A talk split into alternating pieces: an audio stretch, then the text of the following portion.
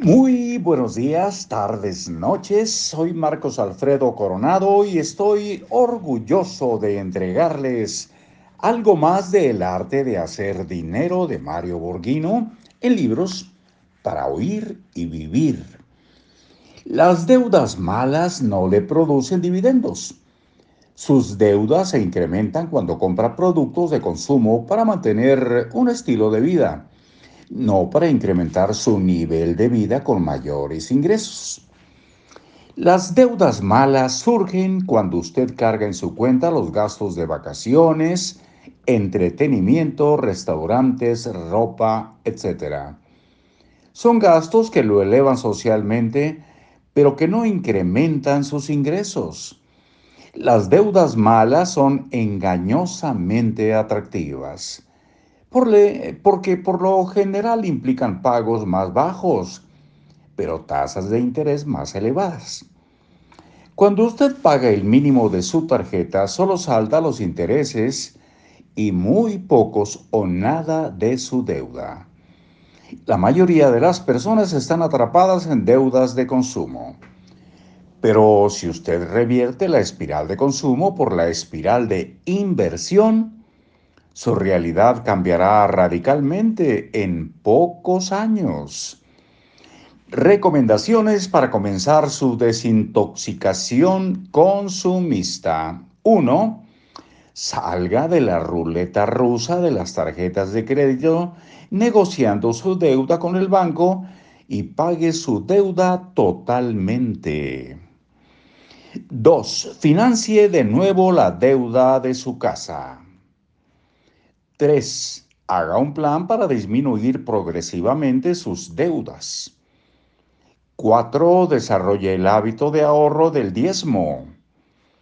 5. Comience a revertir la espiral descendente incorporando deuda buena. 6. Reinvierte el excedente producido por su deuda buena. Recurra, el número 7, recurra a un experto en impuestos para planear una estrategia. 8. Invierta por lo menos tres horas al mes en la revisión de sus finanzas personales. Y recomendaciones para mejorar sus decisiones. Vamos a ver. Número 1. Lea libros sobre el tema y suscríbase a revistas de inversión. Dos, busque un mentor, alguien exitoso económicamente.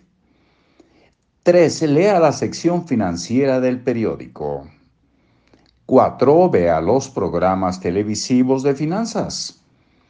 Cinco, participe en cursos y seminarios sobre el tema. Seis, infórmese sobre las diversas alternativas de fondos de inversión. Recomendaciones para diversificar sus opciones. 1. Bonos, acciones, bienes inmuebles, metales, recursos naturales, fondos de inversión, ahorros en instrumentos de inversión, adquisición de su seguro de retiro. Si está dispuesto a correr más riesgos, recuerde las siguientes reglas. 1 Invierta poco en la primera etapa. Sea un estratega de mercado o conozca las empresas. 3. Diversifique el riesgo. 4. Provéase de información detallada de sus resultados. 5. Calcule constantemente nuevas oportunidades de inversión. 6. Busque la asesoría de un experto. Y siete, no se limite a invertir solo en la bolsa. Espero que haya encontrado en este capítulo la orientación suficiente para atreverse a cambiar su paradigma de pensamiento, de pensamiento aprendido, en el ambiente familiar o en el marketing. Siga los pasos que le indiqué para iniciarse en el camino de la acumulación de riqueza acumulación de riqueza hasta ahí por hoy y nos escuchamos muy pronto.